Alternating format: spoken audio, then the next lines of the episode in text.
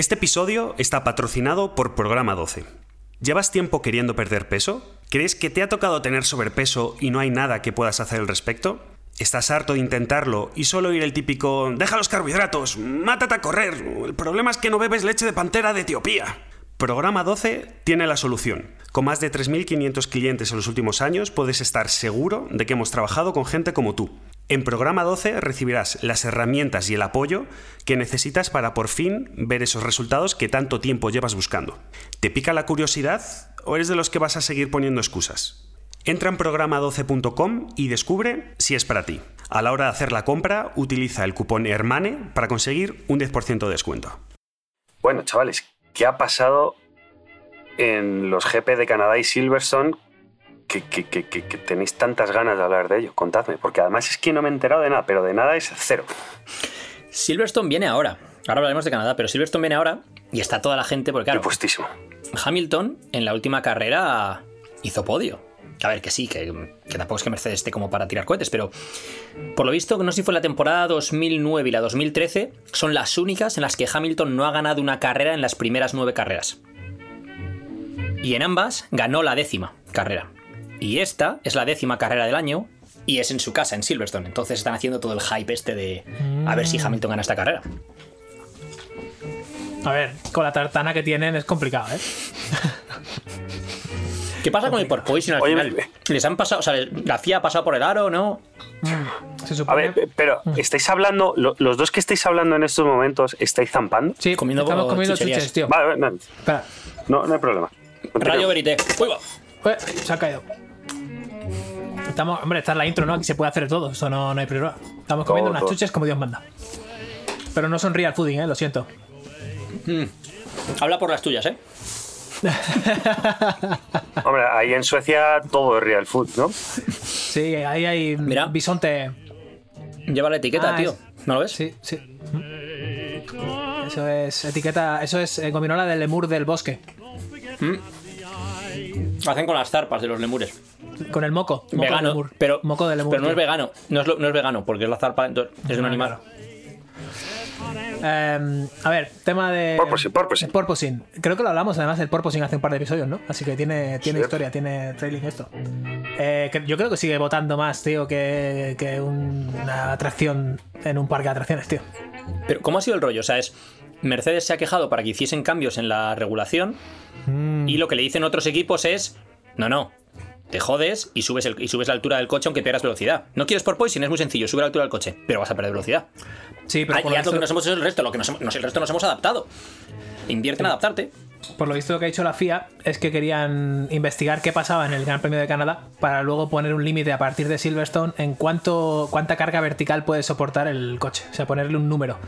Yo qué sé, por ejemplo, me lo invento. 2 Gs máximos de, de, de- de carga vertical. Me lo invento, ¿eh? Entonces todo el mundo debería estar dentro de ese límite. Que ojo a la carga vertical que tiene que soportar Vettel, que lleva el equipo en sus hombros, el de Aston Martin. No jodas esta carga vertical, ¿eh? Ojo. Y poco se habla de Alonso el otro día, que Alonso, por lo visto, hay gente que no sabe cuando dice, ah, la cagó en la carrera, porque Alonso hizo tercero en la quali. Y en la carrera luego lo pasó mal. Segundo en la quali. Acabó. Hizo segundo Ah, en la quali. Cierto, cierto, cierto. Sí, sí, segundo en la quali. Tercero Carlos. Y acabó como quinto, ¿no? Algo así. Um, sí. Y lo que la- no sé, se- sexto No, séptimo, final, séptimo, porque acabó séptimo. Ocon delante de él, si se estuvo defendiendo de, de Leclerc. Lo que la gente no sabe es. Primero, Ocon fue un compañero de puta madre el otro día. Porque lo que ocurrió es que a partir de la vuelta 20, a eh, Alonso, en esa, eso sí que tiene una tartana de coche, se tiene una shitbox que no veas. Se le reventó el, el ERS, el sistema de, de la batería. Con lo cual perdía un segundo por vuelta. Entonces, ¿qué hicieron? Calcularon la entrada y salida de boxes, por eso tardó tanto en entrar en boxes, aunque perdió tiempo, para que saliese detrás de Ocon y Ocon le diese DRS en las rectas durante toda la carrera para que los dos pudieran mantener la posición y sacar al equipo más puntos, que si Ocon se fuese a lo mejor pudiese pelear por una posición más, pero Alonso acabase 5 por detrás. Entonces, ni Alonso hizo una mierda de carrera, su coche era una tartana que no veas. Y no hicieron una estrategia de mierda en el sentido de entró en un momento malo, sí, entró en un momento malo, pero entró en un momento en el que les convenía para que saliese detrás de Ocon, por lo visto. Y Ocon se portó de cojones porque mm, moderó su ritmo para poder darle DRS a Alonso toda la carrera y que entonces Alonso se pudiese defender de los que venían por detrás. Que luego le sancionaron al pobre. Una duda. Porque intentó, bueno, bloqueó un poco a botas o algo así en la última vuelta y le sancionaron. Le hizo un zigzagueo ahí de, los de Alonso, de esos, de esos que el coche se vuelve grande, ¿no? Eh, una duda, porque, a ver, no sé si es cierto, pero es la sensación que tengo yo, ¿no? Que cada nuevo año es. Este es el año en el que Alonso podría volver a la élite. Y, y Eh, no es nunca este. pasa. no Eh, es este, no es este, no.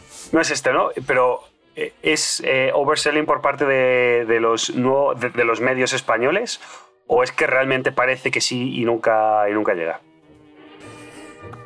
El marketing es, un, es como el- la cuenta esta de Twitter de nanosexo, tío. Es que están obsesionados. Es, es todo, todo el rato. Nanosexo. Alonso, Alonso, Alonso.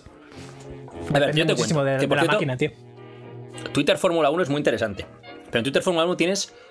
Está los alonsistas y los carlistas. ¿Por qué? Porque los alonsistas, muchos de ellos son anti-Carlos Sainz, por, por lo que sea. Y luego están los, los carlistas, que son gente que ha llegado más tarde a la Fórmula 1. Alonso les da igual porque lo ven como un viejo y se centran en Carlos. Y luego están los pro-Leclerc y anti-Carlos, o pro-Carlos y anti-Leclerc. Que a mí me. Oye, a mí Leclerc me cae de puta madre. Ojalá haga. O sea, que, me, me, parece fantástico. o sea, no voy en contra de Leclerc porque sea el compañero de equipo de Carlos del cual, ¿no? Entonces ahí tienes una. toda esta movida. Entonces los pro-alonsistas siempre están ahí con todo, con todo el rollo y luego los medios españoles, pues ya sabes cómo va esto.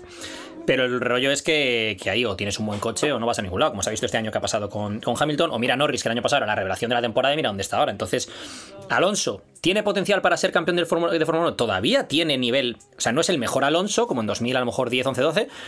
eh, pero, y, y de hecho, los mundiales que ganó no fueron esos, pero esos fueron los años que fue probablemente su mejor pilotaje a pesar de que, de que no tenía el mejor coche. Pero tiene nivel para ser campeón del mundo aún y lo demostró el otro día. Bueno, ojo, lo del otro Pero día claro, con mucho el del coche. Con el trac- tractor alpine este ponerse segundo, que claro, dice el jefe de equipo, dice, todavía estamos intentando saber cómo ha conseguido Alonso ponerlo segundo y Ocon quedar décimo en la clasificación. Y todo el mundo poniéndole en Twitter en plan, se llama talento, eh, no, no, y se llama jugarte el pellejo en cada curva. Esa es la historia, ¿no? Porque cuando llueve, dicen que iguala mucho a los pilotos y que es donde se ven realmente las manos, ¿no? Porque ahí cuando llueve los riesgos son mucho mayores. Y dó- dónde frenas, y cómo frenas, y a qué velocidad entras, y cómo de ajustada haces la curva respecto a un muro, a esto. Y Alonso toma unos riesgos tremendos que otros, que otros no quisieron tomar. De hecho, una de las cosas que se le echa en cara a Carlos Sainz cuando se le compara con los pilotos que están arriba ahora mismo, como son Leclerc, Verstappen y Pérez, es que Carlos Sainz, eh, durante todo este año, en las qualis, en la Q3, el primer intento de la Q3 lo ha hecho muy bien siempre y a veces se ha puesto el primero en el primer intento de la Q3. Pero el segundo intento de la Q3, que es el que te da la posición final de carrera normalmente, ahí tienes que tomar una serie de riesgos si quieres sacar unas décimas extra y rascarlas. Y ahí es donde Verstappen pasa rozando los muros, eh, Pérez pasa rozando los muros, Leclerc pasa rozando los muros. Te juegas a que poder tener un accidente, con lo que eso conlleva también, o sea, que reventar el coche o el problema tuyo y tal cual. Y Carlos no ha mejorado su tiempo del segundo intento de la Q3 al, de la, al, de la, al primer intento de la Q3 a lo largo de toda la temporada, mientras que los otros han mejorado un, me- un promedio de dos o tres décimas, del primer intento al segundo de la Q3. Y ahí es donde está la diferencia entre hacer la pole o quedarte segundo, tercero o cuarto. Hablando de segundo, tercero o cuarto, estoy andando por aquí, por estoy en Zaragoza estos días, y paso por un estadio de fútbol, la Romareda, está lleno de gente, tal, tal, pero de repente miro así de lejos y digo, esta gente no viene a un partido de fútbol. Y había como, no sé, no quiero decir un número exagerado, pero bueno, miles de personas yendo a ver un concierto de Alejandro Sanz, el cual yo creía que ya no cantaba, pero ahí estaba, dando caña al tío. Eh, hasta que la palme. Sí, sí, pero vamos. Y dices lo de, De hecho, y, y dices lo hablando de segundo, tercero, cuarto porque fuiste el primero en entrar en el estadio, ¿no? El primero, ahí estaba Bueno. yo con el pecho descubierto, con una rosa entre los dientes, tío. Ahí, Alejandro. Ese toro por favor". enamorado de la. Sí, sí, sí. sí. No sabía. Bueno, tío. hablando de conciertos. ¿Escucháis a Alejandro Santos? vosotros, Yo. o qué? Eh, No, no. No sé, pero- Bueno, Oye, claro, yo tengo un pasado muy oscuro con esto. porque mi hermana es. eh, Me estoy riendo Mi her- solo por, claro, por mi hermana- dónde va esto. O sea, Claro, claro. Mi hermana es muy fan de Alejandro Sanz y sobre todo cuando era joven, cuando Alejandro Sanz lo petaba, era muy, muy, muy fan de Alejandro Sanz. Ojo, Entonces, pero claro, sí, al cuando era joven, ahora, ¿eh? cuando era joven, ¿quién? ¿Tu hermana o Alejandro? ¿Acabas de llamar vieja a tu hermana o Alejandro? ambos, Ah, vale. a- ambos, ambos, ambos. Eh, entonces, claro, al compartir eh, casa, pero sobre todo puto coche, porque os recuerdo que, claro, mis viajes muchos eran a Italia o a Alemania en coche. Meaning días enteros en el puto coche.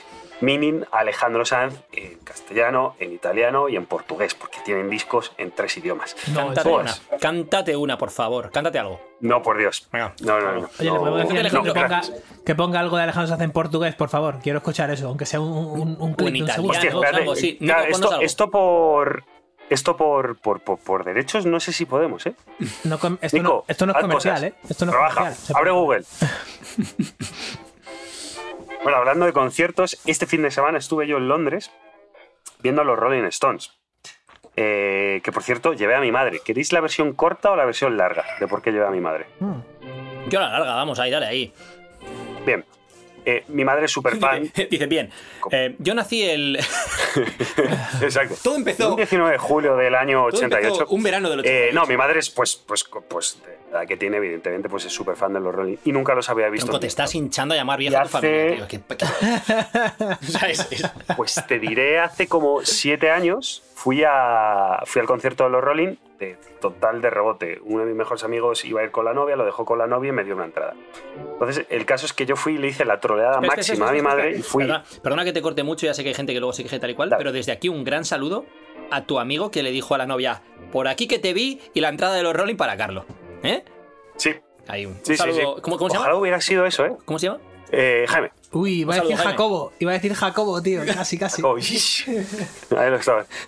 Bueno, el caso es que llego a donde estaba trabajando mi madre en aquel momento y llegó con una entrada de los Rolling y se creía que era para ella y a, lo- a los 30 segundos le dije que no, que no, que es para mí. Hizo una troleada tremenda, tanto que mi madre se enfadó conmigo que no pasa en general nunca, ¿vale? El caso es que, bueno, después de esto ya pues me tienes que llevar y eh, iba a conseguir entradas para Madrid, no las conseguí y al final co- conseguí las entradas para los Rolling, ¿vale? En Londres, en Hyde Park. ¿A dónde voy con esto? Son señores de 80 años que mueven masas. O sea, ahí no sé cuántas personas podía haber. Habría 60.000, 70.000 personas. Una auténtica barbaridad. Y el puto Mick Jagger, el hijo de puta de Mick Jagger, estuvo... Cuando os digo corriendo, no es... Estuvo corriendo... No, no, no. Es que mientras los otros estaban haciendo el solo de guitarra, el tío estaba corriendo de un lado al otro del escenario, literal. O sea, literalmente corriendo, haciéndole cosas al público para que el público siguiera animado. Sea, es un auténtico Vale, vale, vale. Espera, Animal. una movida. Una movida que yo siempre pienso con los, con los rockeros estos mm, leyenda y tal, ¿no? La movida es, por un lado, ¿cómo sobreviven hasta esa edad con tantas alcohol, drogas y rock and roll? Bien. Y segundo, ¿puede ser que el tío hubiese tomado anfetas o algo para estar así en el, en el escenario? O sea, que lo mismo el pavo en su casa a lo mejor no se puede ni ni levantar de la cama y ahí se ha tomado algo y está el tío a full. A ver, puede ser. También te digo que hay tantos grupos, muy pocos grupos llegan a esa edad y, o sea, a ver, el tío este es genética, se, se cuida muchísimo, por lo visto, o sea, tiene muchísimo pelazo, Pelazo. se cuida muchísimo y dejó de meterse mucha droga hace mucho tiempo. Ahora baja, Entonces yo creo que es genética, ganas y también mucho ego, porque a, a donde voy con ego es cuando tu compañero está haciendo un solo, tú te puedes quedar detrás descansando porque tienes 80 años y tienes 45 segundos para recuperar el aire. Pues el tío está en plan, vale, le estoy mirando a él, espérate que yo también voy a hacer el, el payaso. Y empieza a correr por todo el escenario. Magnífico como la importancia de que te guste tu trabajo y de propio ego te lleve con 80 años y después de pasar el COVID hace como una semana o 10 días, no sé cuándo lo pasó, a estar ahí delante de, 80, de, pues, yo qué sé, 60.000 personas, digamos, durante dos horas. El cabrón. Much respect. Quito la Es que no solo eso, es que llevan seis décadas en activo, tío. O sea, es lo que tú dices, que te guste algo como para hacerlo seis 60 décadas años. seguidas. 60 años. Tú que esta peña estaba ahí cuando estaban los Beatles. No, no, ya, ya, Sí, ya sí, te digo. a la vez. Hicieron el desembarco ellos. eh, Primero fueron Beatles y después fueron ellos los que hicieron el desembarco inglés ahí en, en Estados Unidos. Es, es acojonante. Siguen juntos. Ahí los tienes. Lo que hace el dinero. Eso sí que, eso sí que es dinero puro y duro. Porque entre ellos, entre los dos principales, apenas se hablan y solo hacen eh, giras para, para el dinero, básicamente. Pero la movida ahí es con esta gente, a ver, a no ser que lo hayas malgastado mucho y arruinado y tal, como pasa con jugadores de la NBA y este tipo de cosas, es. Esta gente ya tiene todo el dinero del mundo. Ya, pues aquí, ¿para qué? Sí, o sea, será porque lo disfrutas, lo que dices tú, porque si no, ¿para qué? La familia, o sea, yo creo Sí. que es la familia, los gastos, las empresas que tengan ahí, Es un, yo qué sé. es un poco lo de. o sea, Entourage, el nivel de vida que te atrae. ¿no? Es un poco también el Claro. seguir eh, haciendo de upgrade de vida, que hemos hablado muchas veces aquí, ¿no? El que empiezas a ganar más pasta y vas, vas, vas, vas. Estoy viendo una foto aquí del avión de los Rolling Stones, tío, y es un puñetero avión comercial. Es un. Es un si no me equivoco, es un. Sí, un Boeing 767, tío, un Boeing antiguo grande. Esto va, esto vale una pasta de mantener, tío. Son 10 millones al año. Además de tener ocho hijos y 17 mujeres. Claro, que eso no se mantiene solo también. Claro. Los hijos reconocidos. Ocho, claro, ocho hijos reconocidos. Claro. O sea, quiero decir, quiero decir, esto es mucho de lo del rey es mi padre, ¿sabes lo que te digo? Mick es mi padre, es la típica. Sí, sí, sí, sí. Joder, qué guay, tío. Oye, pues muy bien. Nunca he estado yo en un concierto de Rolling. Alberto se ha pedido la señal, se ha pedido la Pues- señal. Te has perdido- Había- Lo había dejado Edu ahí colgandito, se estaba haciendo la señal del 3 en plan de 3, 2, 1. Ah, es que estaba, perdona, es que tenía, Eh, tenía abierta la pantalla de los Rolling mientras estaba leyendo su biografía y eso, y justo tapaba tu dedo. Entonces solo veía la cara de Carlos y la cara de Edu. I cheated because I need. You couldn't make money any other way? Bullshit. Life is this.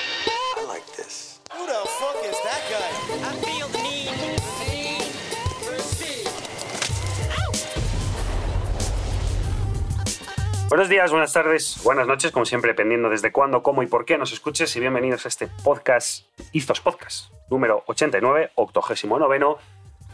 Encuentra la felicidad en las pequeñas cosas, la importancia del deporte, la familia y los amigos. Y para hablar de esta temática, como siempre, tenemos a Alberto Álvarez. ¿Qué tal? ¿Cómo estás? Hola amigos. Eduardo Barrecheguren, en Edu. Buenas, chavales, ¿qué tal? Estaba intentando improvisar algo para no decirlo del, del What Up Dog, pero bueno, What, Up Dog. What Up Dog. Ahí ya estamos. Si yo digo el octogésimo noveno, What Dog es lo que toca. Chicos, ¿de qué venimos a hablar hoy? Contadme. de la importancia que tiene apreciar las pequeñas cosas en la vida. Iba a hacer una broma muy fácil de lo de encontrar la felicidad en las pequeñas cosas. O sea, el que me sigues, ¿no? O sea, es, es que es una broma muy fácil Sí. esa, ¿eh? Esa es... O sea, Sí, no sé de qué hablas. Sí, tocártela como un No me ha pasado a mí mismo. O sea, O sea, es, es, Pero- es como la de. Había un chiste, bueno, un chiste. ¿no? A ver, esto no es muy gracioso y va a haber gente que a lo mejor no lo hace. Bueno, cuando yo tenía 8 o 9 años, había un chaval de mi clase que ¿Y era- por qué, eh? ¿Y por qué? ¿Y por qué no callarnos?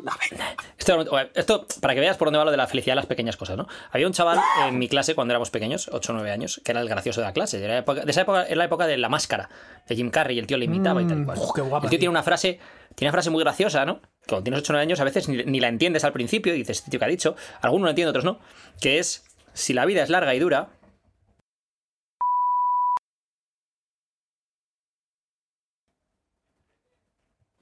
¿Te has pillado, Carlos? No.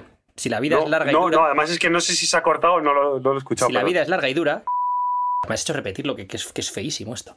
Ostras. Feísimo, feísimo. 8 o 9 años, ¿eh? Claro, te, te- pero este- pues lo mismo, ¿no? La felicidad en las, en las pequeñas cosas que no que en la vida. En la, si la vida, ¿sabes? Bueno, En la vida. Sí. Y sin chupar. Y sin chupar. eso es. Feísimo esto. Dejamos de- Nico, Nico, pon un pi luego ahí, a- un pi a lo que he dicho llegará, antes. sí. llegará el típico, ca- Dos el minutos típico de pitido. Casper que te dice "Eh, pequeñas cosas las tuyas, las mías son enormes. Era, era mi chiste de antes, pero lo he dicho tan por debajo que no. Bueno, venga. Eh, y hoy vamos a hablar con novedades. Hoy voy a hablar de mí mismo. Venga, ¿Qué os parece? no, me lo creo no me lo creo. Sin que me tiréis de, de- de la lengua, está genial. Nos ha Eh, costado 88 episodios y en el 89. Venga. Uf, Vamos y de milagro, ¿eh? Venga, mi primera. Bueno, mi primera, en realidad, mi única pequeña victoria de Carlos. Eh, la verdad es que es. eh, En los últimos meses diría que. Un segundo, Carlos. No, no Carlos, sé, Carlos, cuatro Carlos. cinco meses. Un segundo. Oh, Creo que oh. estaría guay darle un poco de contexto a las pequeñas cosas fuera de la broma Sí. del, del, de lo pequeño gordo. Simplemente va a un poco. Contextualice. A estas, a estas pequeñas tonterías que pasamos por alto en el día a día, creo que asumimos, ¿no? Y que Sí. cada uno tenemos nuestra lista, que es lo que vamos a comentar ahora. Y que realmente creo que son los pilares de eh, lo que sentimos, lo que experimentamos, lo que llegamos a ser en el futuro y todo esto, ¿no? ¿Va por ahí el tema? Eso es. O, por ejemplo, llevas 8 o 12 horas trabajando y tienes que tener algo, aparte de que te puede gustar mucho tu trabajo, aunque yo creo que trabajar 8, o sea, 12 horas gusta mucho, mucho, mucho, mucho de tu trabajo para poder disfrutarlo, ¿no? Pero que cierres esas 12 horas, por ejemplo, y tengas eso, que, que digas, ah, este es el- mi momento del día, ¿no? Venga. Y esto es lo que me ha pasado a mí últimamente con el entrenamiento. Cuando he cambiado principalmente ah, el enfoque de por qué iba a entrenar. Yo antes iba a entrenar, pues, uno, por- porque me dedico más o menos a ello, o sea, no, no, soy, no soy un atleta sponsorizado por eh, Noco, pero bueno, eh, estoy metido dentro del No mundo del hagas publicidad gratuita, Carlos, que que- lo que trabajar. ¡Dios! ¡Noco! ¿Y tú cómo sabes que no, que no le han pagado a este de tapadillo? Eh, Porque lo eh, ha soltado ahí como el que no quiere la cosa. ¿eh? Yo no he visto un duro, pero, pero este lo mismo, ¿eh? No, eh, señor Noco, te pasamos factura ahora mismo. Veramos, Carlos, saca factura, saca chequera ahí, tío. Voy, voy para allá, voy para allá. Y, y- y bueno, de girar a me quiero ver bien estéticamente, que nosotros lo hemos comentado mucho en 12, que eh, el verte bien estéticamente suele funcionar a nivel motivacional durante determinados periodos del año. Y yo lo he cambiado a voy a mejorar en el gimnasio, voy a mejorar mi rendimiento, voy a tener metas más claras, voy a intentar levantar más peso. Porque eso me acerca a mí personalmente, y esto es mío, a un deporte. Y yo en los deportes me los paso muy bien, sea malo o sea bueno, me lo paso muy bien intentando mejorar, ¿no?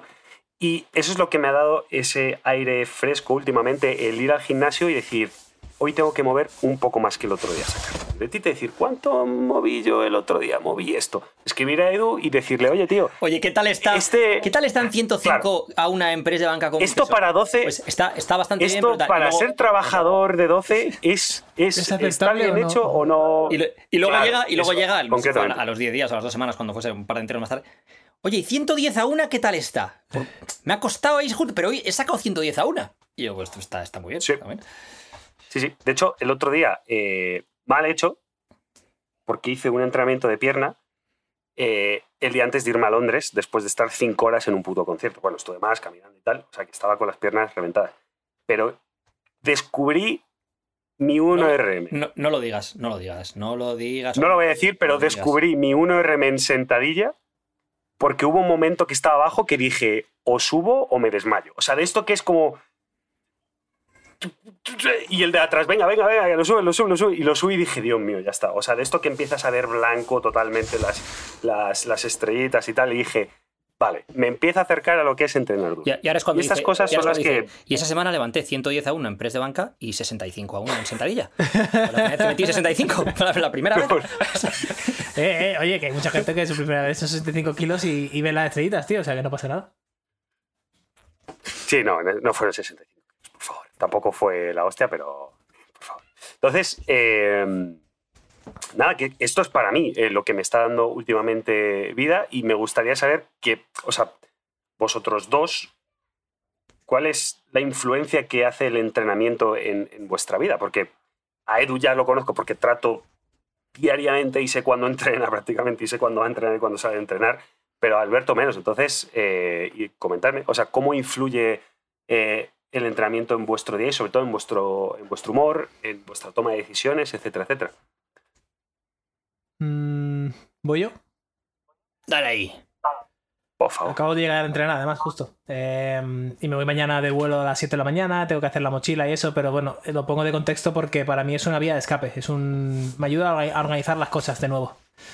Eh, es una forma de tener control también de algo. Es una forma de lo que tú dices, retar a tu cuerpo, de batir alguna marca. Está guay porque no usas muchas emociones. No, no es como en toda la vida, ¿no? El, pues hablas con Carlos y discutes, o hablas con Edu y no sé qué, o hablas con tu pareja y no sé cuál. Hay mucha emoción ahí, no hay datos tangibles. Sin embargo, en el entrenamiento son datos, no hay, no hay casi emociones. Es, tío, eh, ¿cómo era? 105-1, pues 105-1, fallas, pues ok, no pasa nada. Eh, Descansa y la siguiente sesión lo intentas de nuevo, o lo que sea, ¿no? Lo que sea que tengas planificado. Entonces me gusta esa parte que sea de datos. eh, después de tanta emoción diaria. Y sobre todo eso, de organizar un poco mi mente y ayudarme a, a estar haciendo otra cosa que no sea estar en mi cabeza. Estoy, estoy muchísimo en mi cabeza todavía. Me cuesta. Me cuesta aprender eso.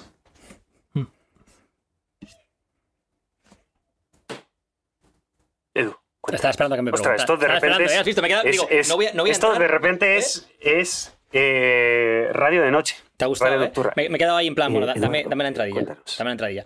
Eh, para mí el entrenamiento es meditación, entre comillas, es el momento del día para intentar no pensar en otras cosas y para eso tienes que entrenar duro, o al menos en mi experiencia, para que no pueda pensar en otras cosas, tengo que entrenar duro. De hecho, a mí lo que más me cuesta son las semanas de descarga mentalmente, porque no llego a entrar del todo en, ese, en esa zona de, de- de entreno duro y tal, y entonces no, no- no lo- disfruto y me cuesta más, tanto física como mentalmente, porque no entro en esa zona, ¿no? Am, es una forma de, digamos, eh, soltar la rabia o la agresividad o la, eh, no sé si lo quieres llamar energía masculina, alguna, de alguna manera, o dominante, que tienes dentro, soltarlo en, una, en un ámbito controlado, ¿no? O sea, en este caso es el gimnasio, como puede ser para otra persona determinados deportes en los que, suelta- por ejemplo, pegarle un leñazo a una, a una pelota de tenis con la raqueta, pegarle una patada a un saco, o sea, cuando, cuando le- sueltas algo con, con todo, ¿no? Y lo sueltas con todo. Em, un sprint, por ejemplo, o sea, no sé, de lo que sea, lo que sea para el deporte de cada uno, ¿no? Y para mí es ese punto de... am, pues como el perro necesita que le saquen para pasear, eh, que le saquen a pasear, pues yo pues necesito por un lado salir a pasear y por otro lado necesito eh, un sitio en el que soltar a lo mejor esa, ese estrés que vas acumulando, soltarlo de una forma lo más sana y civilizada posible, ¿no? Pues en lugar de, ponerme a gritar como un loco ¡ah! o ladrar como hace un perro, pues en este caso es eh, buscar un deporte que tenga la intensidad suficiente para que pueda eh, soltar ese estrés, eh, tanto emocional como, físico que puedas tener, en, ese, en un ambiente controlado. Em, dicho esto, em, hay distintos, yo entiendo que también hay distintos em, perfiles de gente. Eh, ¿Qué quiero decir con esto? Em, bueno, de hecho, Poliquín lo estudió mucho y luego también Cristian Thibaudeau, que hay gente, bueno, los, los llamaban perfil eh, neurotipo 1A, neurotipo no sé qué, tal, no voy a entrar en, el rollo de los neurotipos tal y cual, pero hablaban de eso, de que es igual que tienes una serie de neurotransmisores, hay gente que, es más dominante de dopamina, más dominante de serotonina, más dominante de GABA, más dominante, entonces son distintos perfiles psicológicos que les gustan tipo, un tipo de cosa u otras, ¿no? El que le gusta jugar al ajedrez o el que le gusta tirarse de un avión o montar en moto mm, eh, con riesgo lo que sea, ¿no? Y eso en el entrenamiento lo ves también, o sea, hay gente que le gusta entrenar muy pesado, hay gente que le gusta entrenar muy intenso. Intenso en entrenamiento suele referirse al peso al- al- respecto al 1RM, pero en este sentido me voy a referir a la gente que quiere acabar muy fatigada. No necesariamente es levantar más o menos peso, es acabar muy fatigado. Y eso es lo que buscan los entrenos, eso, es lo- eso es lo que les, lo que les pone, eh, por decirlo de alguna manera, ¿no? En su entreno. Para otros es levantar típico, mucho peso. el típico Para- circuito, ¿no? la gente que hace sí, o la gente que hace crossfit, o que necesita acabar con algo metabólico, sus entrenos para acabar reventado, ¿no? Um, y luego está también la gente que es muy, muy metódica. Es decir, es, es los números, la planificación, el programa, ta, ta, ta. Y luego tienes em, la gente que le gusta mucho la variedad, que necesita variar de programa prácticamente cada dos tres semanas porque enseguida se aburre de lo que está haciendo. Que los metódicos son lo contrario, les gusta mantener los mismos ejercicios durante mucho tiempo y ver su progresión en esos ejercicios tal y cual, ¿no? Estos son un poco los cuatro perfiles, como cuando hablamos de lo de las cuatro divisas, ¿no? Es decir, no es que elijas una y no la otra, es decir, tien- tienes una tendencia mayor o menor hacia una o la otra, no quiere decir que no tengas de las otras. Hay gente que es muy, muy dominante de una parte y no de la otra, ¿no? Y eso afecta a la forma ¿Tú en la cuál que. serías? ¿Qué, qué perfil serías? Eh, yo la parte tengo por un lado la parte de la fuerza, me gusta levantar pesado. Por otro lado, la parte de la intensidad, si no, si no siento que, que lo he dado todo, pero en, mi lado no va tanto por el cardio. Va más por la sensación de, de que eh, no he podido. O sea, de. eh, en mi caso va por el peso y la intensidad respecto a llegar al fallo, por ejemplo. No necesariamente en cuanto a cardio, pero sí el peso, pesos pesados y tengo que llegar al fallo en determinados ejercicios o lo que sea. Es la forma en la que, es como digo, es como soltar todo, ¿no? Um, y luego la parte metódica o de variabilidad. Yo como, como- en general como persona soy bastante metódico en cuanto a, ¿sabes? Los que me conocéis soy muy de hacer excels, de no sé qué, de tal, de, o sea, todo como muy tal. Pero respecto al entrenamiento, me gusta mantener los ejercicios básicos durante mucho tiempo, porque es donde veo la progresión y donde puedo llegar a levantar peso y tal, pero sí necesito mm, relativa variabilidad en los ejercicios de asistencia. Es decir, no me gusta repetir ese ejercicio de asistencia eh, de un bloque de cuatro semanas al siguiente. Mm, Tiene que ser una variación pequeña, pero necesito que haya una variabilidad para llegar a un ejercicio nuevo, un estímulo nuevo, a ver cuánto levanto, y que me motive esa parte, porque la motivación que tengo por levantar más peso en los ejercicios básicos está muy bien, pero necesito esa parte de em, probar cosas nuevas. aire fresco, ¿no? Sí, sí, por decirlo de alguna manera. Te, te pasa también. ¿Vosotros dónde- dónde encajáis en todo esto? Te pasa también, Edu, eh, porque yo me identifico mucho con el tema de levantar pesado y me, me encanta el levantar muy pesado. Es como lo que tú dices, ¿no? Soltar esa energía que, que tienes dentro. El- para mí el peso muerto es mi favorito y me, me flipa, ¿no? Y el- ese momento de, progresión al final termina frustrando porque obviamente somos cuerpos humanos, no somos máquinas y llega un límite. Tu límite puede ser tu, techo de cristal, digamos que, es invisible, o puede ser tu techo en el, el momentáneo. Me refiero a puede ser tu límite eh, genético real, que no creo que yo haya llegado, ni muy pocas personas realmente llegan a ello.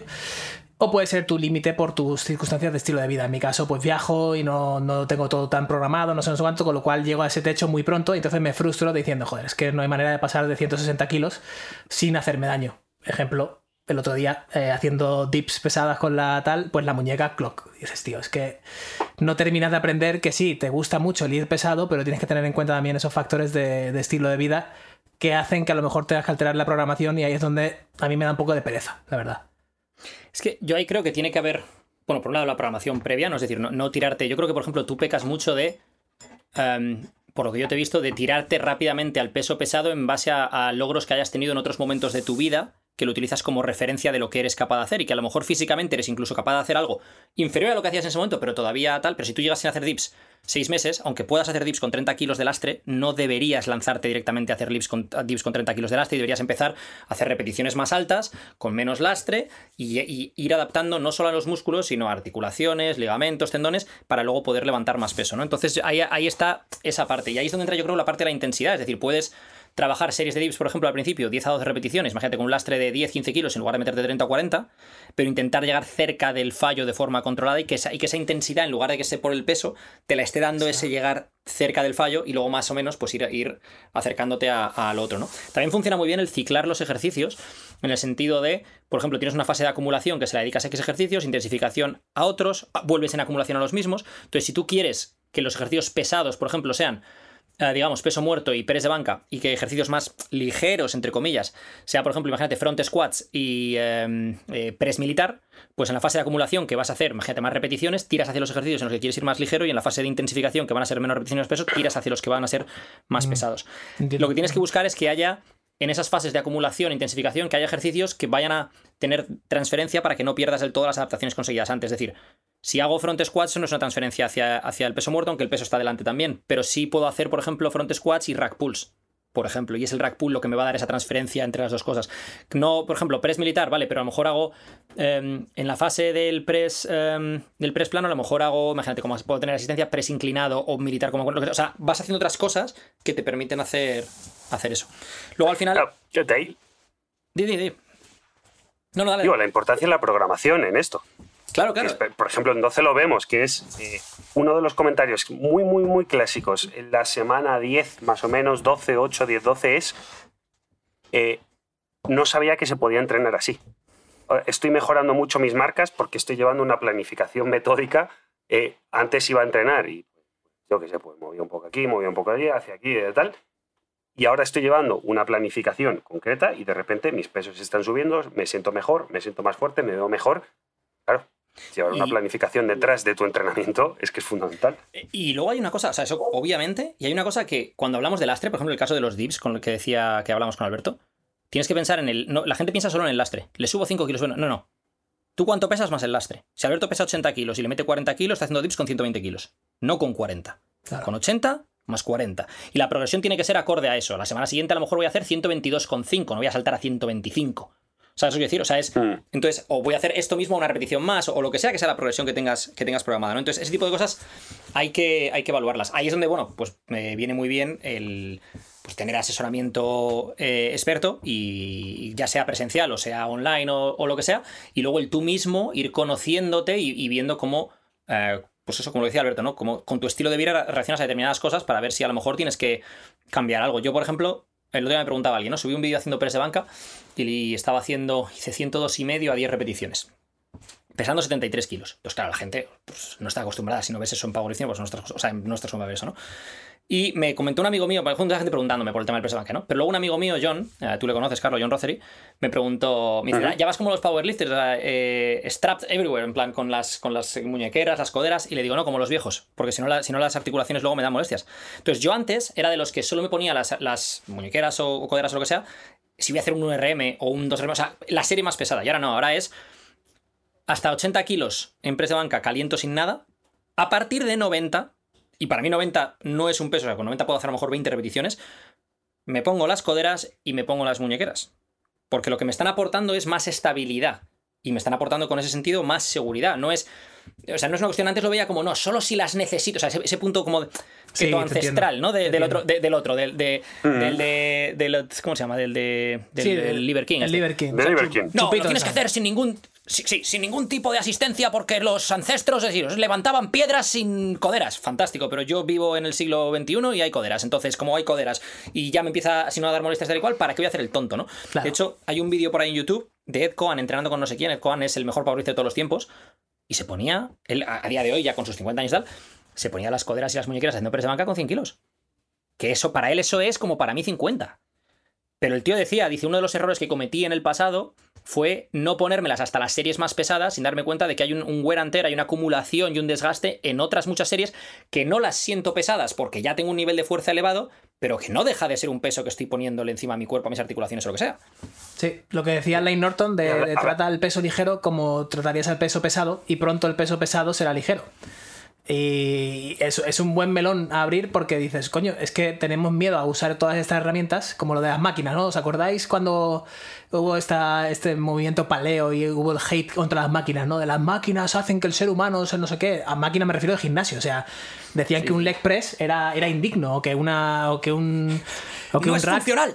Eso es, eh, que, que no, que una, una Smith Machine es. La no- gente es que es No, yo llegaba a ver un post, tío, me acuerdo, en el 2011, en el 2011 de ¿para qué sirve una, una máquina Smith? Y pone para colgar la ropa. Y dices, tío, tú eres gilipollas. O sea, o sea, está muy bien, hace muchas risas y tal. Pero una Smith Machine tiene utilidades que te, que te pueden ayudar a muchas personas. Es como decir, coño, vamos a usar las herramientas que tenemos en el siglo XXI para, para vivir mejor. Y, y esto que has dicho de tratar a las series de calentamiento como series pesadas, yo es algo que. Yo mis series de calentamiento de press de banca, la primera, yo la primera caliento solo con la barra. Yo veo gente que le pone directamente 20 kilos a cada lado, porque es en plan, gente que a lo mejor levanta incluso menos que yo en press de banca y empieza a poner 20 kilos a cada ¿Qué haces?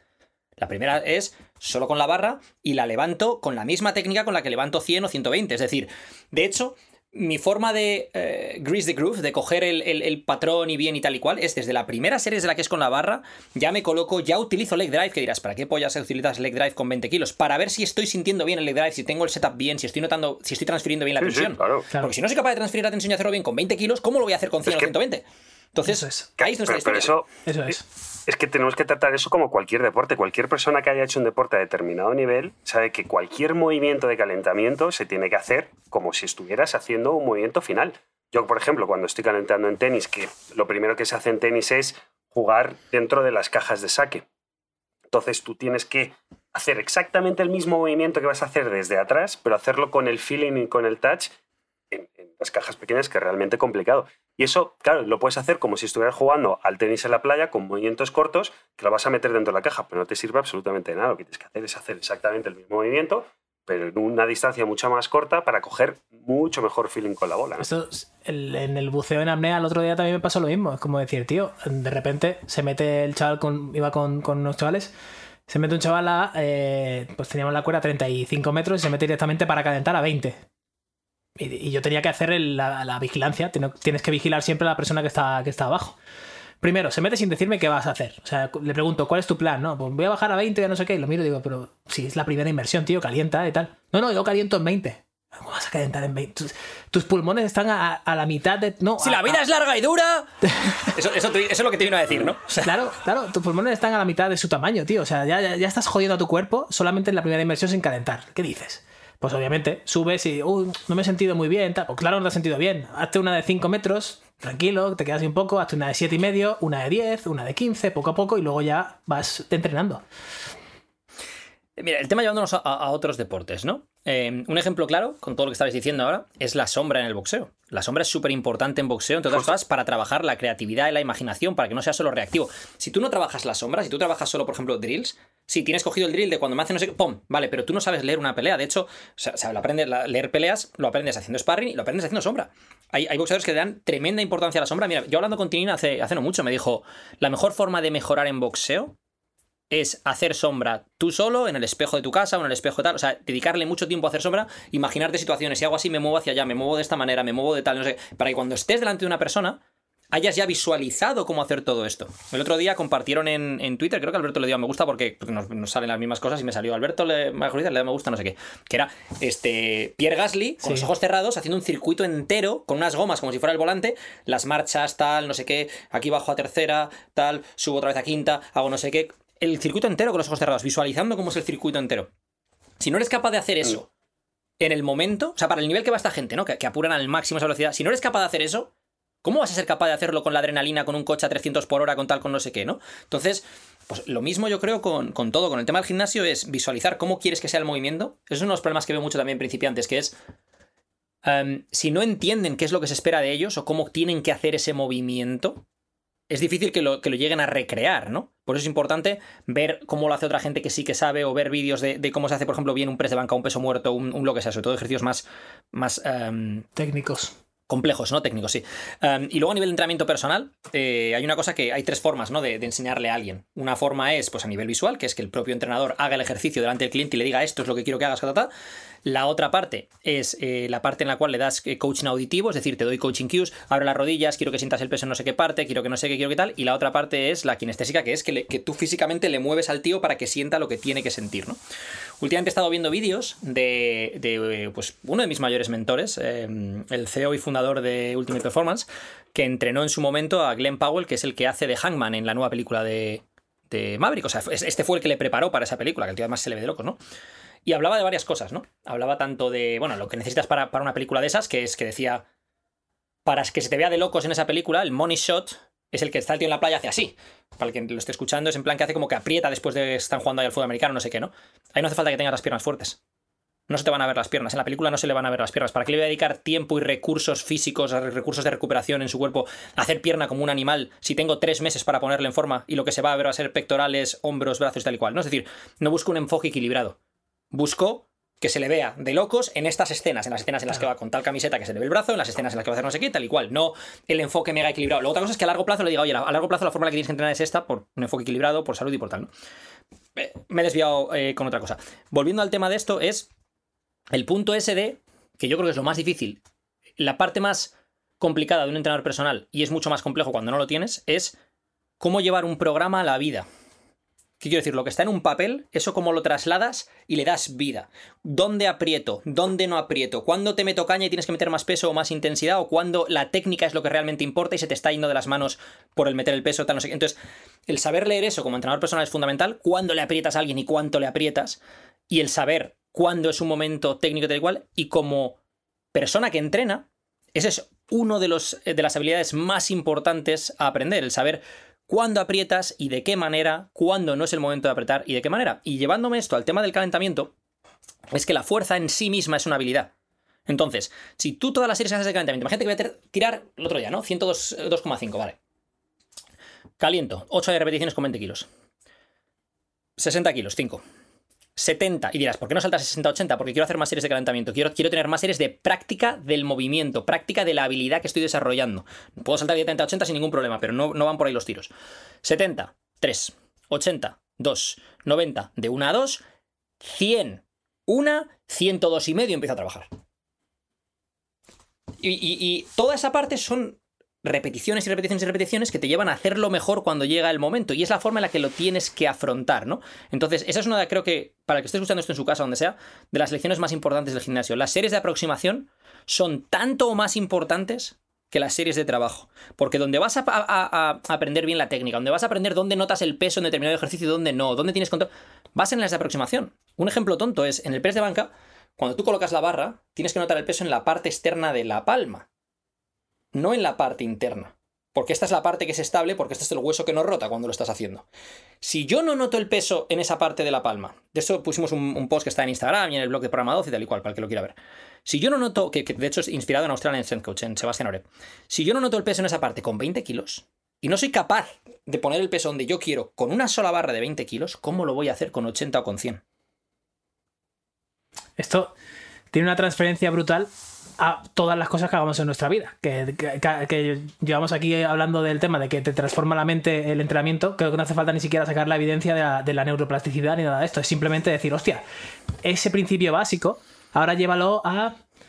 Quiero emprender. Vale, ok, quieres emprender. ¿Y cómo lo vas a hacer? No, voy a dejarlo todo y mañana empiezo a emprender, empiezo mi aventura empresarial. Y dice, pues te vas a meter una hostia como ¡Quema los barcos! Claro, quema los barcos. ¿Cómo que quema los barcos, tío? Pues eh, Y tendrás que conquistar la isla. tendrás que trabajar 10 horas en tu trabajo normal, o 8 horas, o la hora que te toquen, y luego 4 horas O más acabar en el paro. en tu. en tu. lo que quieras montar, ¿no? Tendrás que ir calentando, tendrás que hacerte esa serie de aproximación. Y luego, durante años, entonces, tendrás el momento de. Hostia, voy a hacer la serie de trabajo. Venga, va, perfecto. Porque yo no sé vosotros, pero yo llevo con el rollo este de emprender desde el 2016 y todavía no tengo ni puta idea de cuál es mi serie de trabajo. O sea, para mí sigo calentando. Sigo calentando, me refiero a. Sigo intentando haciéndolo, hacerlo lo mejor posible, pero sé que estoy bastante lejos de mi potencial. Una movida con el tema, por ejemplo, del buceo, ¿vale? Por llevármelo a eso porque me interesa, ¿no? Porque es en lo que estás metido ahora mismo. El ejemplo que has puesto del tío que baja hasta 20 metros. Claro, cuanto más bajas, más se te comprimirán los pulmones o lo que sea, ¿no? Sí. Si tú tu récord, imagínate que está, o lo- me me dijiste estaba como 6 minutos debajo del agua. Si tú no eres capaz de aguantar 6 minutos debajo del agua, o 4, los que sean, ¿no? Imagínate. A 5 metros de profundidad, ¿cómo leches lo vas a hacer a 40? Si es mucho más difícil aguantar a 40, me imagino, ¿no? O sea, hablo, hablo- hablo sin hablar, ¿no? Y la parte psicológica, si yo estoy a 5 metros, sé que en cuanto me empiece a sentir mal, estoy arriba en 5 segundos.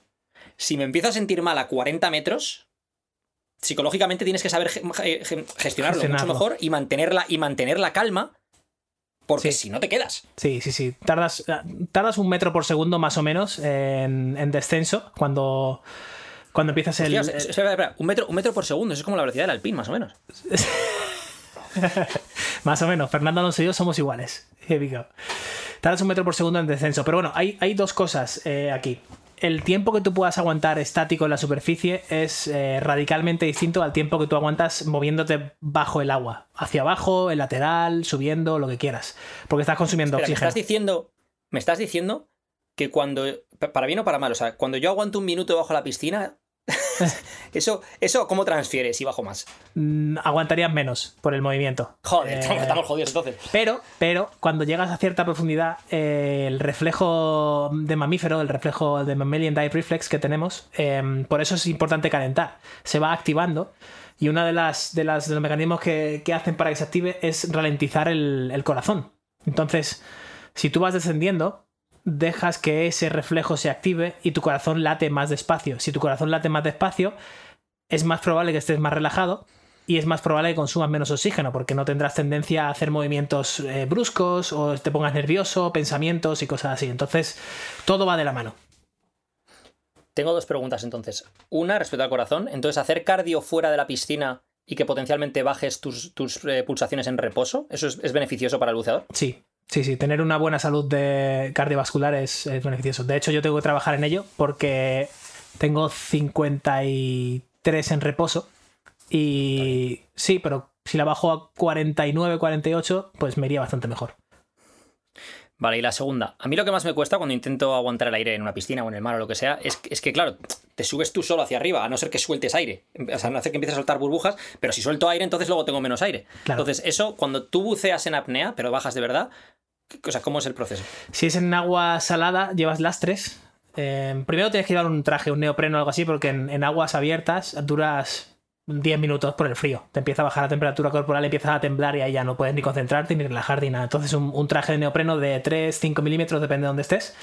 ¿Y eso qué hace? Que flotes más todavía, porque tienes el neopreno de 3 o 5 milímetros que flota. Entonces, añades aproximadamente un kilo por cada, por cada milímetro que tengas de traje a tu lastre y 2 kilos adicionales a eso. Ejemplo, si yo llevo un traje de 5 mi- eh, milímetros, añado 5 kilos más 2, 7, para empezar a ver dónde está mi flotabilidad, ¿vale? ¿Dónde está mi flotabilidad? Significa que... Y ese lastre que, que llevas piedras o algo así, o sea, algo que puedas soltar y dejar que se caiga al mar. Puedes hacerlo- a a llevarlo contigo otra vez. Puedes hacerlo casero, con piedras, o puedes hacerlo con un cinturón de silicona y con lastre de plomos. eh, Vale, pero el problema de eso es que si te llevas el cinturón, no lo vas a tirar, te lo tienes que volver a traer contigo. O sea, Pero- que lo bueno que le veo a las piedras es que te puedes deshacer de ellas a mitad de camino. Sí, pero ten en cuenta que tú, tú, o sea, la idea no es llevar demasiado peso, es llevar el peso adecuado. El peso adecuado significa que cuando tú sueltes, O sea, el peso neutro, ¿no? cuando tú sueltes todo el aire, entre 10 y 0 metros te quedes flotando. Me da igual la distancia que te quedes, pero que te quedes cerca para que alguien que esté contigo te pueda rescatar. O sea, si a mí me da un lo que sea a 10 metros, si yo exhalo todo el aire, que de repente por el peso no me hunda más, sino que simplemente me quede ahí o incluso flote un poquito hacia arriba. Esa sería la flotabilidad adecuada en el cinturón. Si te pasa eso, si pruebas eso y te empiezas a hundir, eh, deberías quitarle peso al, al lastre. Entonces con ese lastre ya puedes aguantar un poquito más abajo. Esto en agua salada. En agua dulce suele flotar bastante menos, con lo cual es más fácil. Chavales, por si acaso, piedras. Piedras y ya está. Eso lo- en la playa cuando voy... y- O arena, o yo qué sé. Lo llenas de arena, una bolsa y a correr. Cuando voy a, a la playa y no hay profundidad, que hay 5 metritos o lo que sea, me cojo un pedrusco y me meto con el pedrusco buceando con las aletas. Eh, eso es. Ojo, ojo a la imagen de, de ver a Alberto equipado con las aletas y todo, entrando en la playa con el, con el pedrolo. Sí, sí, sí, sí, el otro día. Sí, sí.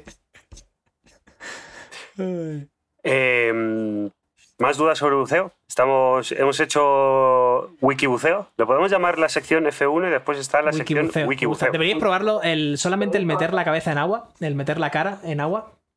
Ya, mirad, por ejemplo, si queréis hacer la prueba, eh, por la mañana tranquilamente, medís cuánto aguantáis sin respirar, tranquilamente, ¿vale? En un momento que estéis tranquilos, tal, hacéis un poco una respiración, boom, y coges una bocanada de aire para llenar los pulmones bien y aguantas, y lo mides. Y luego descansa un poquillo y haz lo mismo, pero con la cabeza sumergida en un, en un simple bol de agua o algo así, si no tienes piscina. Simplemente y lo mides también. El váter está bien El- también. el váter Esto, no está muy esto bien. desde aquí, esto no lo aconsejamos desde Izos Podcast. Si mueres, no es nuestra responsabilidad. Hazlo punto. solo con supervisión adulta. Eso es. O sea, Buen punto, buen punto. Buen punto. Eso es. Pero vamos, que aguantarás el doble, seguramente, que, que simplemente con la cabeza fuera del agua. Pero y- Sí, sí, es una Por cosa. el por la, la vida. por la de- presión. Por el reflejo, no, no, por el reflejo, el reflejo de mamífero que tenemos este. El, tu cuerpo detecta que estás, que no va a estar tiempo con oxígeno y empieza a activar esos sistemas que te digo, el ralentizar un poco el ritmo cardíaco. Si empiezas a meterte a profundidad, tu circulación cambia, se varía totalmente, va de las extremidades hacia el corazón, no al revés, no va, del- corazón hacia afuera, sino que tu sistema circulatorio de repente te saca la sangre, digamos, de tus extremidades y te la pone en el core, en el, pecho. ¿Para qué? Para que la presión del agua no te hunda el, el pecho, no te, no te aplaste los pulmones. Vale, el otro día estaba viendo una serie, ahora veréis a dónde voy con esto. Bastante buena, de hecho, de Night Manager. Night Manager, creo que Night era, sí. Manager. Eh, que por cierto sale Hugh Laurie, el de House, que es, que es brutal, y Tom Hiddleston, que es el que hace de Loki en las estas. Entonces, eh, la movida es que, bueno, en un momento torturan a alguien y le meten la cabeza bajo el agua. Pero yo, siempre pasa en las películas y en las series eso es en plan. Pero tío, si seguramente, o sea, la, la gente le mete la cabeza bajo el agua, como 15 segundos, se la sacan y está. Y es en plan, pero tú que te has metido 15 segundos, o sea, no sé, quiero decir, o sea, ¿esto, ¿soy yo el único que lo piensa o, o a lo mejor es por el estrés? O sea, no sé. Abre el, el estrés. Esto hay, hay, hay una frase. Ay, no me sale, pero es. Eh, Hitchcock. Hitchcock. Joder, qué, complicado este. Hitchcock tenía una cosa. eh, Era como una crítica hacia los. No sale el término, pero es hacia los que creen que todo en las películas tiene que ser verídico, ¿no? Eh, y, y decía, tú a una película, tú ya sabes que, que te están engañando. Es decir, el actor no es ese actor, no, no es ese personaje, sino es un actor, sabes que hay unas cámaras detrás.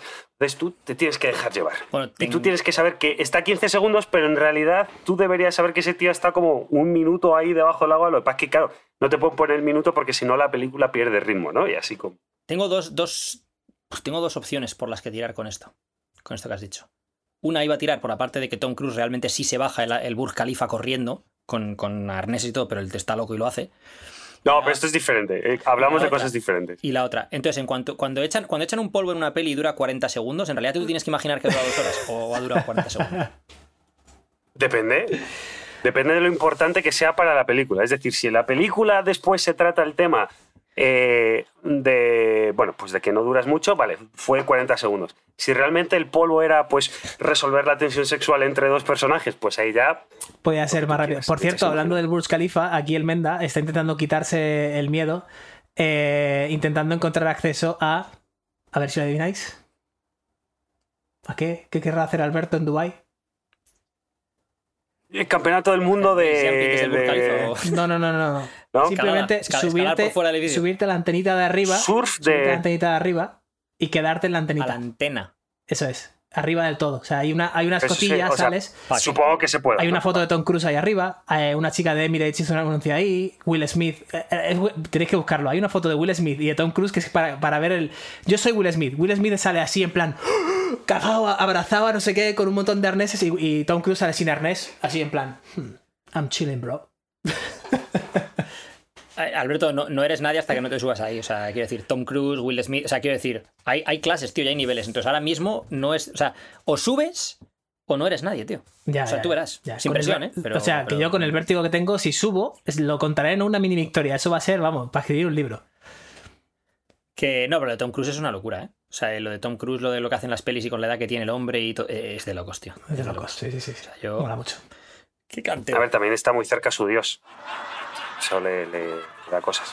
Hay un comentario... Vaya de- movida lo de la cienciología. Es que Sí. eso, eso, eso, eso da para tres podcasts, ¿eh? Claro. Eso- eso hay que hacer un Comentario- research Escucha, escucha. Hay un comentario de un tío que Claro, ponía eso, además un claro. tío famoso o algo así, no sé qué actor era, pero eh, le ponía en plan coña, ¿no? En uno de los comentarios de Instagram, le ponía, tío, yo no sé qué tengo que hacer, pero creo que ulti- last resort me voy a unir a la, ci- a la cienciología porque Cienciología, esto, esto tiene que ser... Invitamos a un cienzo...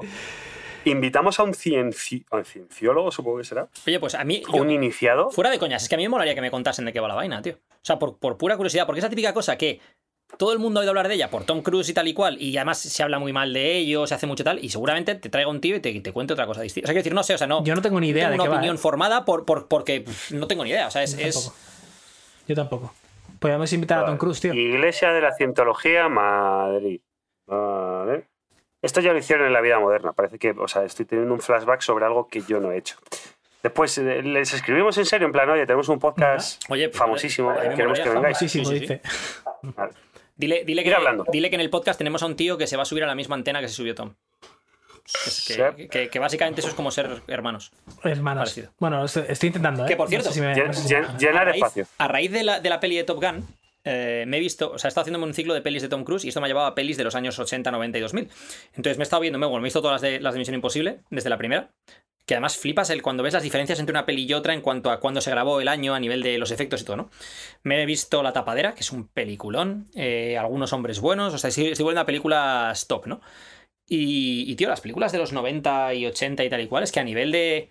A nivel de storytelling son tremendamente mejores. Porque es que hoy, como no había los efectos que hay hoy en día, la forma de que una película fuese exitosa era que los actores y el guion y, y el director se lo currasen de la leche para que fuese una historia De la hostia. interesante, creíble, bien contada, no sé qué. Mientras que hoy en día, pues te ponen a un montón de, de estrellas, todas vestidas de. Oye, si na- no es que vaya a atacar a Marvel ahora, ¿vale? Porque luego nos vienen los fanáticos y tal y cual. Pero te ponen un montón de estrellas vestidas con spandex y, y todas tengo en una, cositas en- una pantalla verde y haciendo no sé qué. Y al final, luego la historia, tío, ¿sabes?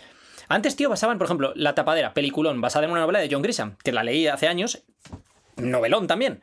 Y al final, tío, hoy en día lo que sueles ver son, bueno, muchas series de Netflix y tal y cual, o lo de las superhéroes tal y cual, o remakes de películas antiguas, pero parece como que, oye, ¿qué pasa? ¿No, no tenemos películas nuevas con un argumento de la leche, con una historia de la leche? O sea, ¿por qué no haya hecho una película de la vida de. David Goggins todavía? ¿Eh? ¿Por qué?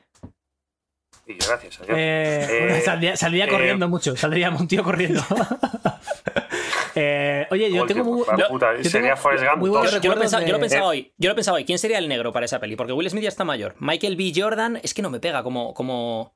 o sea, porque, Michael- mayor. Michael B. Eh, Jordan es- Claro, es que Michael B. Jordan es bueno. Ya, pero es dema- no- sí, pero es demasiado guapera. O sea, no, no pega que. O sea, la historia del pavo, cuando te pone. ¿Sabes lo que digo? O sea, es- Oh, dices. Yo pondría a. no puedes ser tan guapo y yo pasarlo mal. pondría al ¿sabes? chico este que hace de Ndugu en, en. ¿Cómo se llama la serie esta de médicos, tío? Eh, Anatomía de Grey. ¿La habéis visto? Eh, sé cuál es, pero no la he visto. sé qué Pero esa serie es, esa pero- esa serie es hace muchos años. Sí, ¿no? pero ¿O sí- sigue? siguen haciéndola. Y hay un chico que se llama Ndugu, que hace de Bueno. cirujano y es, es negrito y yo creo que haría... Ay, tu papel Ndugu. ese, sí. Es que. Vale, bueno, noticias. bueno, Acabo de escribir a la cienciología. Sí. Fantástico. Si desde aquí alguien que nos Formulario escucha tiene, contacto. tiene contacto ahí, oye, pues, Eh, pues Tom Cruise, tío. Tom Cruise nos iría muy bien, ¿eh? Sería, sería un buen contacto.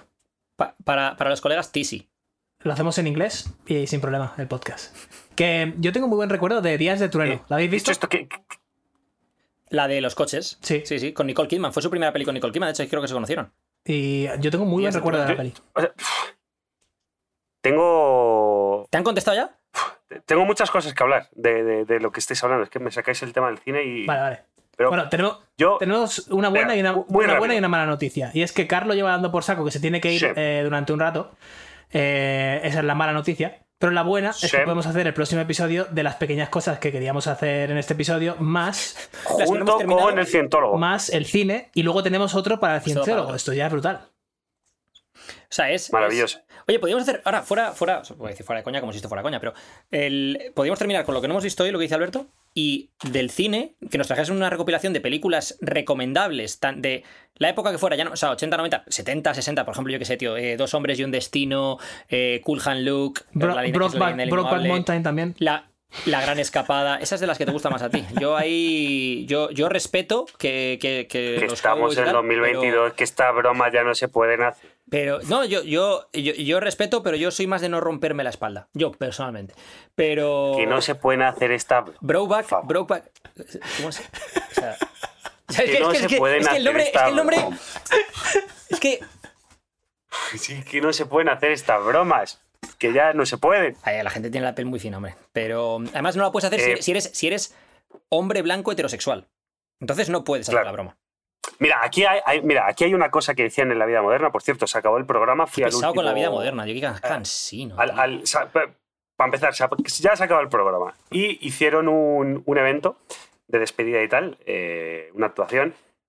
Magnífico programa, ha cambiado muchísimas cosas en la red, pero es que tenían un- una broma, un chiste sobre esto que era buenísimo. Decía que, claro, que realmente eh, la persona perfecta para estas cosas es, ¿cómo era? Eh, era un negro que fuera enano, que fuera cojo y que fuera gangoso que eso era lo mejor de lo mejor, porque sobre eso, o sea, por debajo de eso, no había nada. Entonces, Por- por él el debajo que podía eso, hacer todas las coñas. Claro, claro, él podía hacer todas las coñas del mundo sin que nadie se metiera con él, porque claro, era, Claro, no había claro. nada más por debajo, era como, no, si es que yo lo tengo todo, ¿no? Ay, Dios mío. Eh, ¿Os acordáis de- del ¿Cine enano? o cerramos? ¿Os acordáis del enano de Quiero ser negro? Esto lo hemos hablado en algún Este podcast. es el del, el del Sí, reloj, ¿no? buenísimo. No, lo el hemos hablado, lo hablamos tú y yo El lo Casio de oro. Sí, el del Casio de Oro. El de, bueno, es que esto, esto, esto es muy de negro, mientras que esto otro, pues esto no es de negro.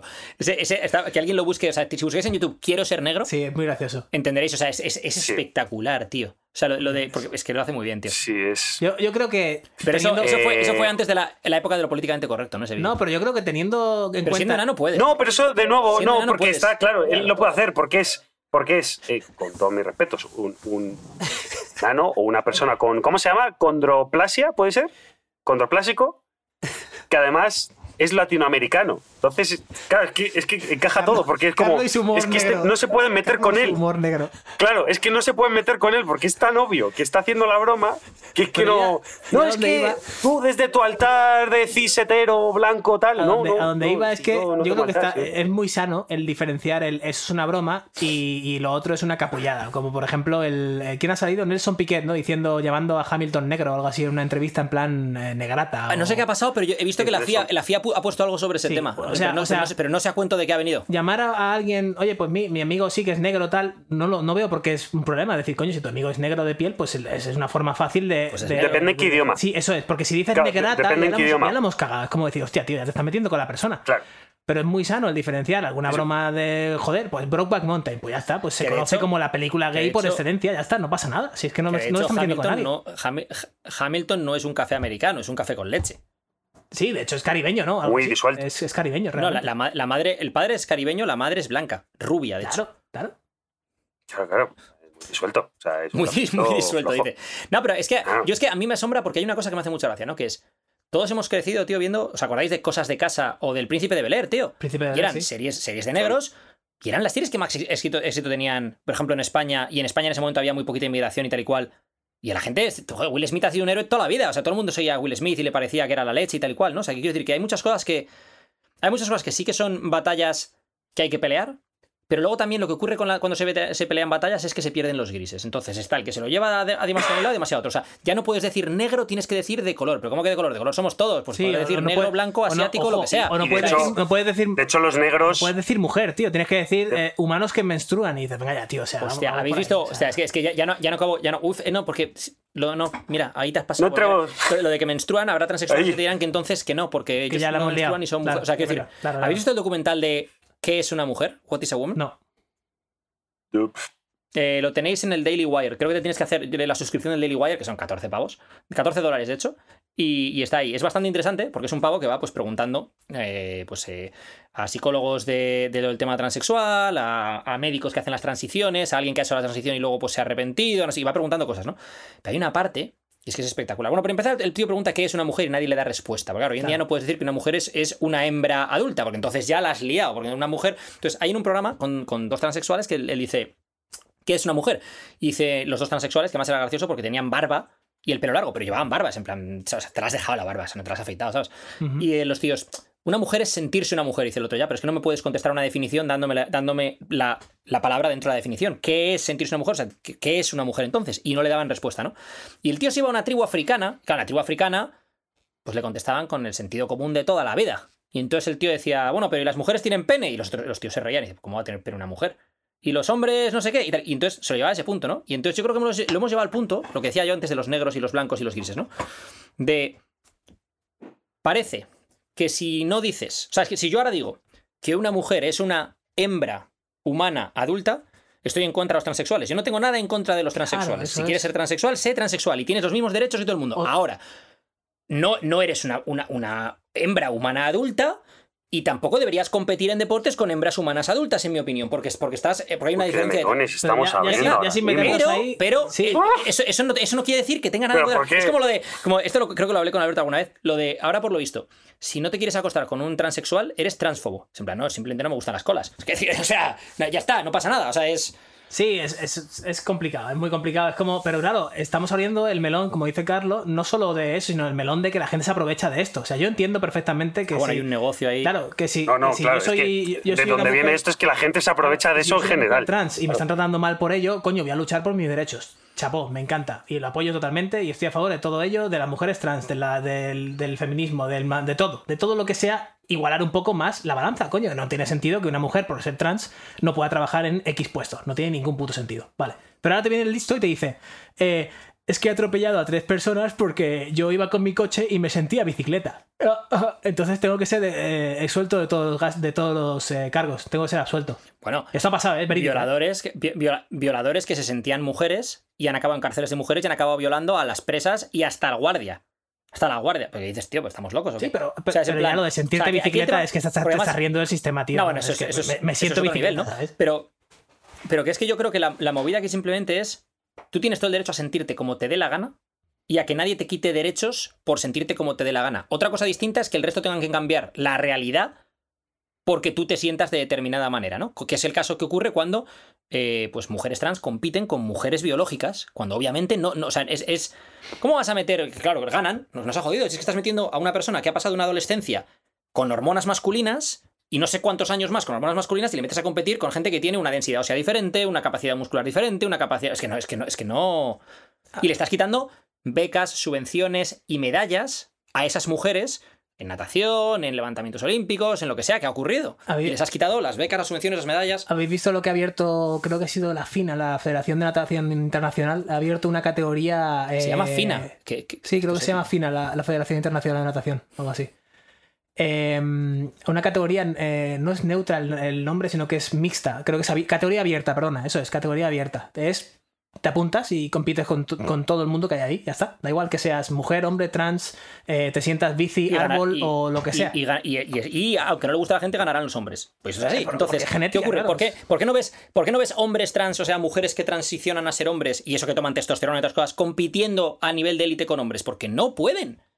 Es que es así sencillo, porque es que te vas a la élite de los hombres y Sí, no pueden, igual que tampoco al puedo yo. O que ajedrez sí, que- que- o ajedrez hay- sí, coño, pero a, a físico habrá no. otras claro. cosas, habrá otras cosas. Pero claro, o sea, pero no a, no a sprintar, no a natación, no a no sé qué, no a no sé cuántos. Yo sé que a Carlos no le gustan estas cosas porque no le, no le gusta meterse en, en- en polémicas una primera vez. Pero es que yo, de hecho. Es que el problema soy no es que no me guste hablar de esto, es que es. Hay, hay tantos matices, hay tantas. Espérate, que vamos a parar ahí. Es que hay que Sí, parar hay ahí. muchos matices. En un Pero bueno, programa. pero un programa yo creo que dejando Sí, claro- Un podcast radio, como este es muy, com- muy- es muy Simplemente que complicado. dejando Yo claro que todo el mundo aquí, ahora mismo, yo creo que hablo por todos, no tenemos nada en contra de absolutamente nadie, eh, ya, ya lo tienes todo resuelto, los matices, es como decir, oye, siento mucho si no, si no he mencionado el, el género X que desconozco, lo siento, lo desconozco, si tengo que conocer esa información, escríbeme y la, y la meteré en mi cerebro, ¿sabes? Es como decir, pero no tengo nada en contra de ello. Yo, para mí la historia de todo esto está en, en que hay que diferenciar entre que tú tengas algo en contra de alguien o de algo, o en que tengan derechos o no sé qué, que eso te convierte en un pues, transfobo en este caso, o homófobo, o racista, o lo que sea, un montón de, de- de cosas execrables.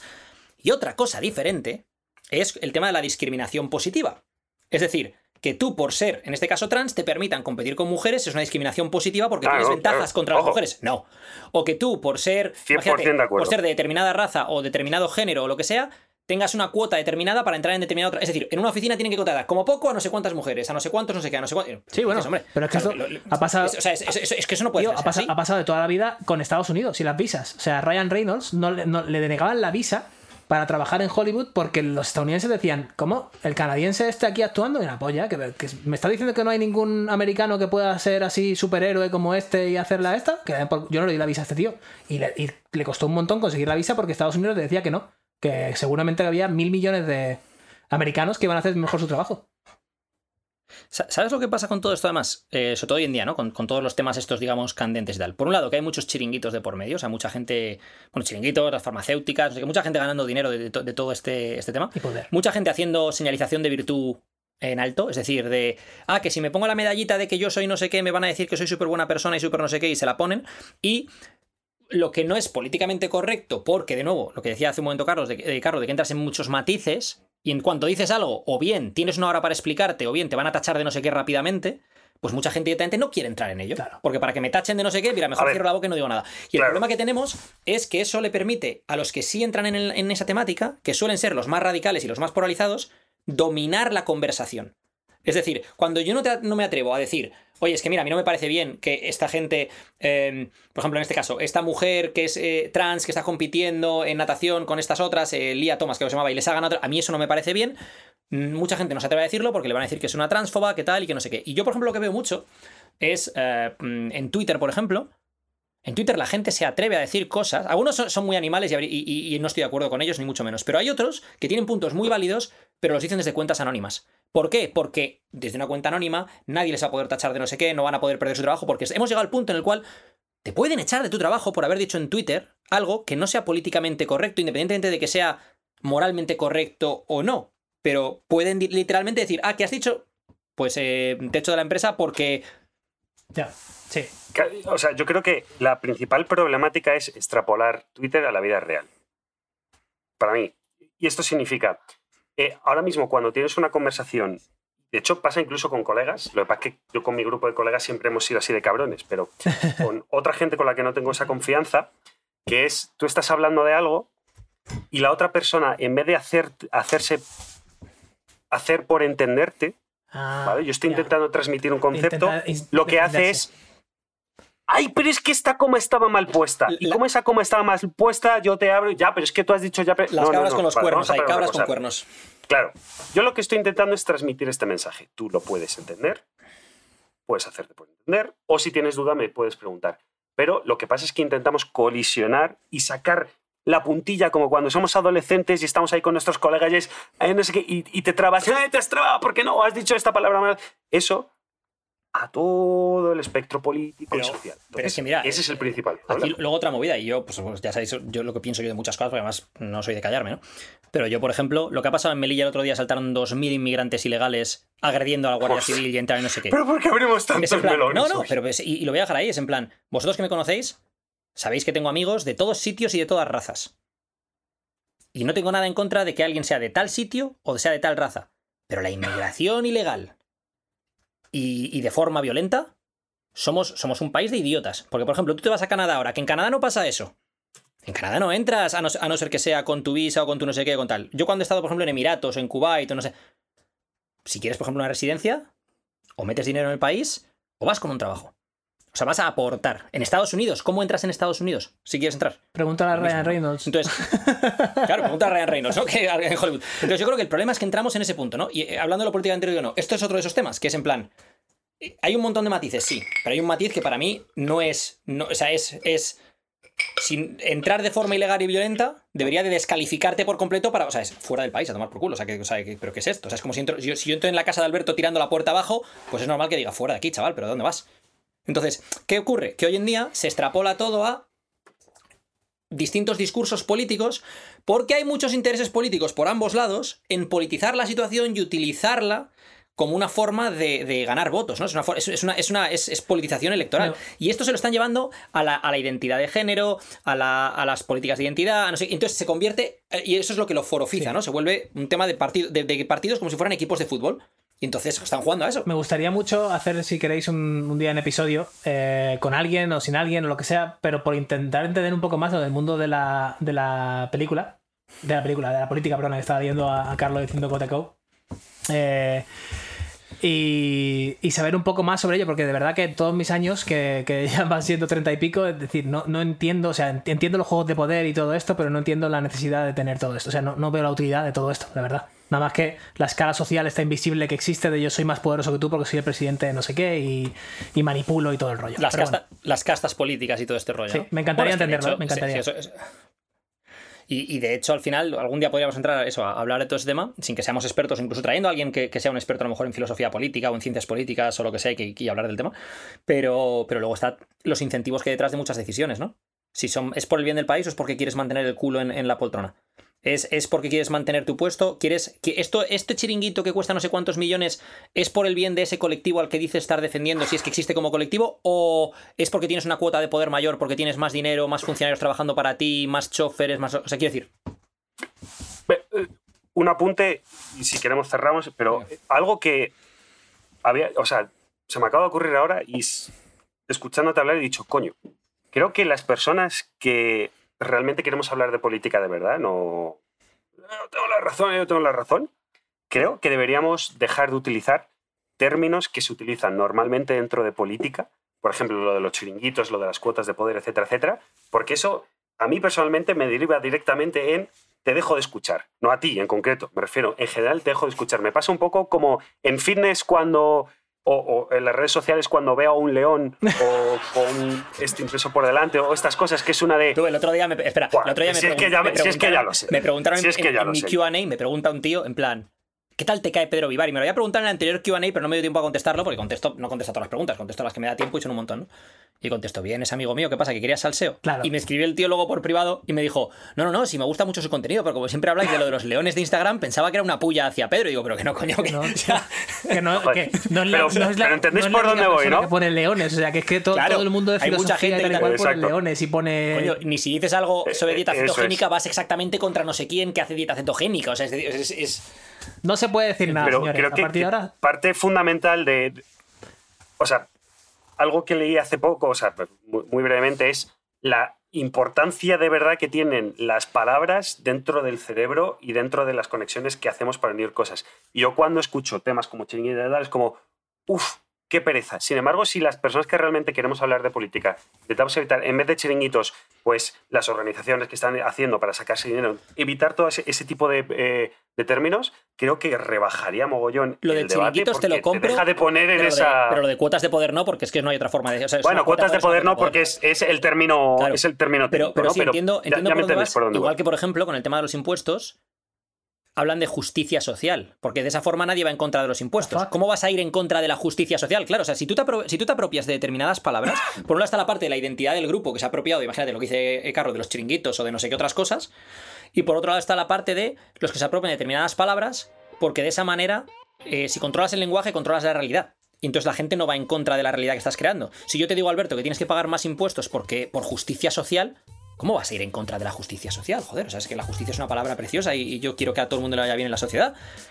Y lo que te estoy diciendo es dame dinero para mis organizaciones, como, como decías, Carlos, que era lo de los chiringuitos, para mis Eso organizaciones. no, no sé qué, que hay que buscar. Justicia social, ¿no? Madre Entonces, el tema del lenguaje, eso yo creo que da para, para otro capítulo entero, por lo menos. Todo el tema del lenguaje y cómo se utiliza, tanto a nivel político como a nivel sociocultural, um, de una forma o de otra, pero, pero las manipulaciones que ocurren a través del lenguaje o cómo te meten la, la identidad política o, de, o de equipo este, equipo este otro a través de ese lenguaje. Y vaya idea. Y cómo usarlo para nuestra ventaja, no a nivel manipulativo, sino todo lo contrario, a nivel, a nivel para hacer la vida más fácil a los que nos rodean. En plan, oño, simplifica tu lenguaje y a lo mejor te entenderán mejor y tus relaciones serán mejor y etcétera, Pero- etcétera, etcétera. Yo por eso digo chiringuito, porque es más corto que lo de las organizaciones.